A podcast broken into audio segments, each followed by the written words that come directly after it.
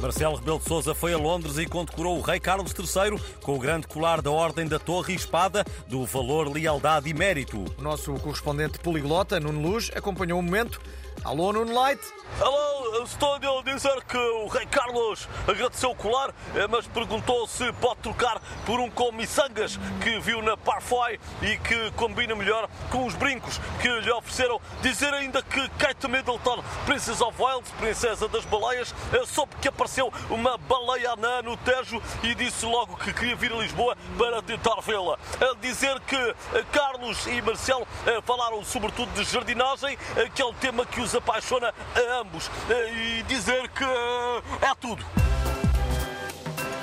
Muito obrigado, Nuno. Joana Amaral Dias publicou um vídeo em que denuncia uma padaria lisboeta da moda por só aceitar pagamentos com cartão e acaba a chamar a polícia. As visitas da psicóloga da Prozis já são mais temidas que as da Azai e o Portugalex acompanhou a produção de mais um dos seus vídeos. Olá, eh, bem-vindos hoje a mais um episódio do Joana Pods. Hoje vou mostrar-vos eh, um arrumador de automóveis que só aceita receber em moedas, mesmo quando eu lhe digo que só tem MBWay. Ora vejam.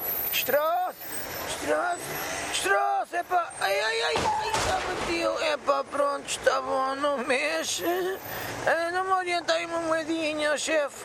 Então, mas eu não ando com moedinhas, só tenho MBWay, pode ser? Ai, fosga-se, pai, não, isso não tenho, man. Mas isso é inadmissível. Eu quero o livro de reclamações. Ai, também não tenho. Eu só, eu só tenho este jornal dobrado. Serve. Bom, parece que vou ter que chamar a polícia. Entretanto, não perca o próximo vídeo do Joana Podes, onde vou saber se os dealers eh, já estão a aceitar pagamentos com multibanco, como sugeriu em tempos o PP Rapazote. Ah, e se usarem o meu código Estás a Entender, tem 10% de desconto nos batidos de argila da Prolis. Vamos lá, malta, abram os olhos. Ficamos agora com o espaço da responsabilidade de Rodrigo Guedes de Carvalho. Tenham noção. Ora viva Rodrigo, que raspanete nos trazes hoje? Hoje trago uma queixa da ouvinte Márcia Lopes, que diz que um dia destes entrou numa loja de souvenirs para turistas e achou que tinham chegado ao inferno. Diz que lá dentro todos os objetos eram de cortiça. Ah, pois, usa-se muito em souvenirs. Diz que havia malas de cortiça, sapatos de cortiça, guarda-chuvas de cortiça, casaquinhos de cortiça, enfim, um verdadeiro inferno de cortiça.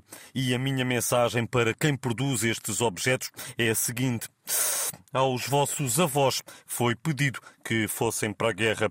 A vocês pedem-vos que deixem de misturar melancia com vinho tinto no estômago, que dá cortiça. Tenham noção. Muito obrigado. Quem quiser pode partilhar as suas embirrações nas redes sociais do Portugalex, que nós depois passamos ao Rodrigo, para ele analisar na próxima edição de. Tenham noção.